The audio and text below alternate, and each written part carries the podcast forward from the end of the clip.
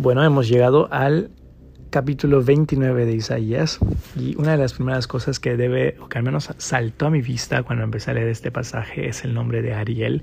Quería saber a quién se refería, aunque evidentemente el versículo 1 nos explica que es una ciudad en donde habitó David, pero ¿qué ciudad? ¿A qué ciudad se refiere Ariel? Y investigando e investigando me di cuenta que Ariel significa la casa del altar. La casa del altar, refiriéndose al templo, se encontraba en Jerusalén y por eso podemos decir claramente que esta es una profecía contra Jerusalén y contra Judá, ya que Jerusalén constituía la capital, la ciudad importante del reino de Judá. Y Dios está anunciando que va a ponerles en circunstancias difíciles porque precisamente serían invadidos por el rey de Asiria y como parte de esta invasión, como parte de esta conquista por parte de los enemigos, dice, será a mí como Ariel. Este es un, es un, fraseo porque en realidad ya no está mencionando el nombre propio, sino que está diciendo que será como un altar, porque en los altares, eh, se los altares se, se, encendían en fuego hasta que se consumiera la ofrenda. Entonces en Jerusalén también como parte de la conquista, como parte de, de la invasión del reino asirio, Jerusalén iba a arder, Jerusalén iba a ser quemada. Pero lo interesante para mí fue que en el versículo 3 Dios dice que Él es el que acampará contra Jerusalén. Él es su enemigo. Él es el enemigo de Jerusalén. Realmente esto se cumple, leía en los comentarios por ahí por el año 701 antes de Cristo cuando el rey de Asiria invade, más bien sitia Jerusalén y la conquista.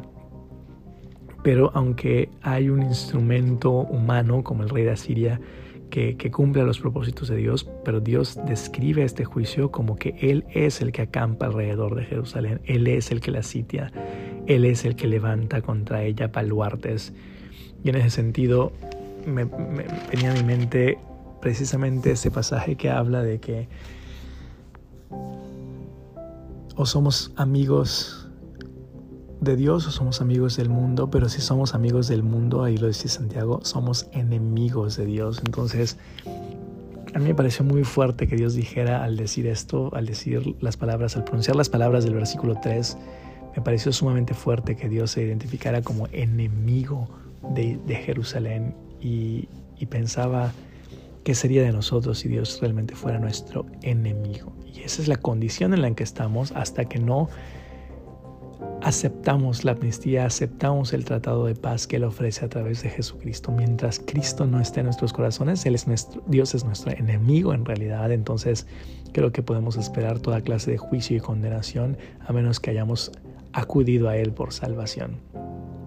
Y vemos cómo del versículo 4 al versículo 8 habla de cómo sería este juicio para Jerusalén. Eh, sería terrible al grado que la gente eh, estaría tan en, tanto, en, tan, en tal sufrimiento que hasta soñarían con ser librados únicamente para despertarse y darse cuenta que siguen siendo enjuiciados, siguen siendo condenados, sigue viniendo calamidad tras calamidad a sus vidas. Ahora, recuerden que esto ocurrió porque Jerusalén no tomó en cuenta a Dios, confió más en sus líderes, confió más en sus alianzas militares, confió más en su dinero por eso Dios trae este juicio, por eso Dios trae este castigo, pero como parte del juicio, Dios también endurece sus corazones. Por eso ahí vemos que dice que Jehová cerró los ojos de, de, los profetas, cerró los ojos de los videntes. Y pues es precisamente una, una muestra de que parte del juicio de Dios también es endurecer el corazón de la gente para que no se arrepienta y entonces sean merecedores de la total ira de Dios, de la total justicia de Dios y reciban las retribuciones por todo lo que han hecho. ¿no? Entonces eh, vemos como dice que incluso los que, los que creen conocer algo no lo van a poder leer porque Dios habrá cerrado las palabras, sellado las palabras para que no la puedan leer. Y los que ni siquiera saben leer, pues ni siquiera lo van a intentar, no van a escuchar palabra de Dios. ¿Por qué? Dice el versículo 13, porque este pueblo se acerca a mí con su boca, pero su corazón está lejos de mí. ¿Cuántos realmente nosotros decimos creer en Dios, decimos confiar en Él, decimos que, que nuestra vida depende de Él, pero nuestro corazón demuestra que no es así? porque vamos tras muchos otros ídolos en lugar de ir tras Él, que es el, el novio fiel, el esposo fiel. Pero este pasaje de, este pueblo de labios me honra, pero su corazón está lejos de mí, es citado en los evangelios. Recuerden cuando la gente eh, vitoriaba a Cristo y él dice, este pueblo de labios me honra, pero su corazón está lejos de mí. Él conocía el corazón de la gente. Pero lo que normalmente no leemos es la última parte de este versículo, porque en el evangelio no aparece. Pero dice, su temor de mí no es más que un mandamiento de hombres. Vemos cómo, cómo, cómo el profeta dice que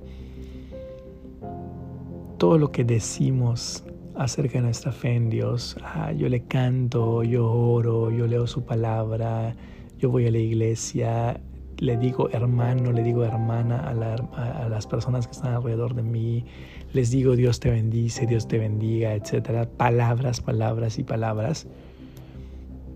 En realidad lo hacemos porque así nos enseñaron y porque es una costumbre y porque sabemos que de esa manera nos van a aceptar y la gente lo va a ver bien pero nuestro corazón no es realmente un corazón que desea a Dios. Debemos cuidarnos de no estar cayendo nosotros mismos en esa descripción.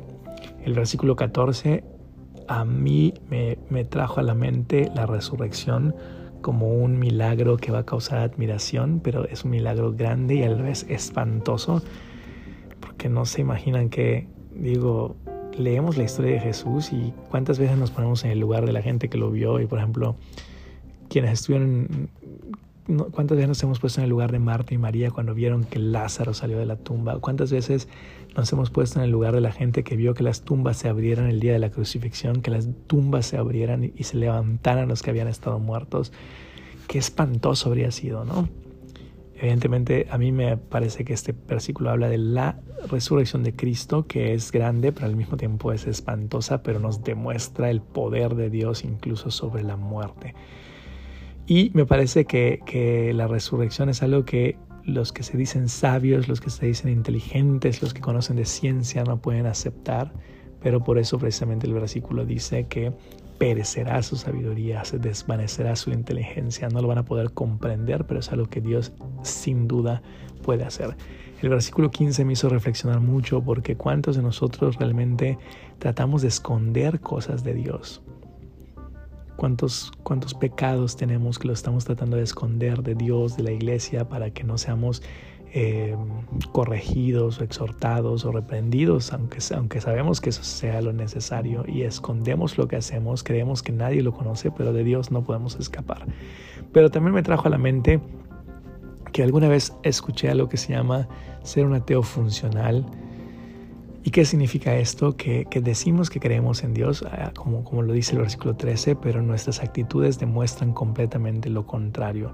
Y el ejemplo que me daban en la clase cuando me explicaban este ateísmo funcional era precisamente estas personas que, por ejemplo, están comiendo algo con una envoltura, terminan de comer, no encuentran un bote y lo van a lanzar en la calle que saben que está mal. Contaminar, ensuciar es parte de...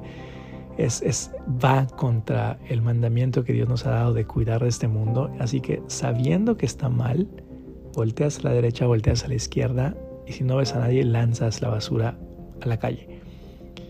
Y decía el maestro, mi maestro, pero nadie nunca mira hacia arriba y entiende que Dios está mirando. Puede ser que no haya nadie más, ningún otro ser humano alrededor de ti viendo lo que haces, pero Dios siempre está mirando. Realmente no podemos esconder nada de Él.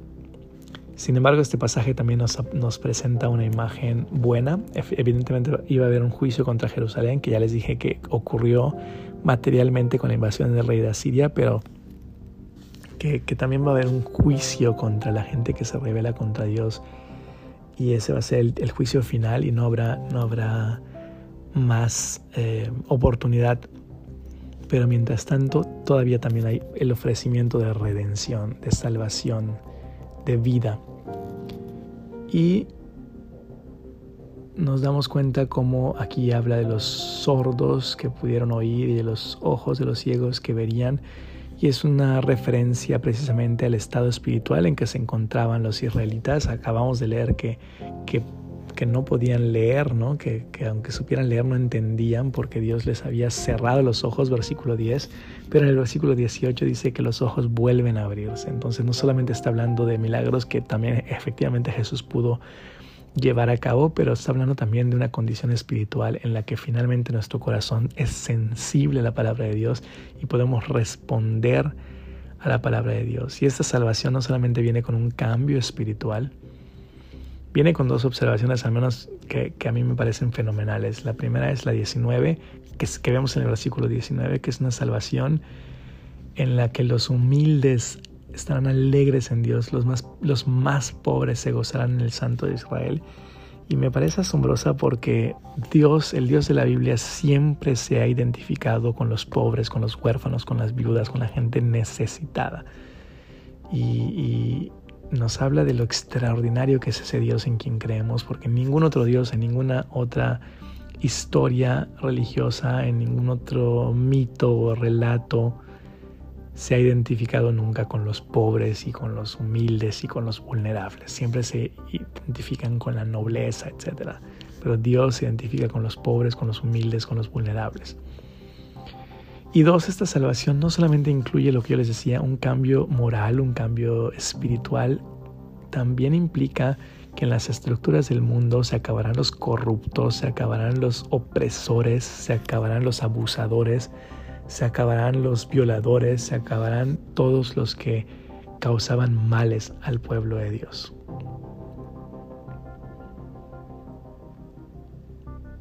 Israel no sería para siempre avergonzado y recuerden, hoy nosotros somos el verdadero Israel, así que por difíciles que sean las circunstancias o por terribles que sean las circunstancias que nos puedan rodear, siempre hay una salvación, siempre tenemos, podemos tener la esperanza de que la salvación de Dios vendrá y entonces todos sus hijos santificarán su nombre, temerán a Dios.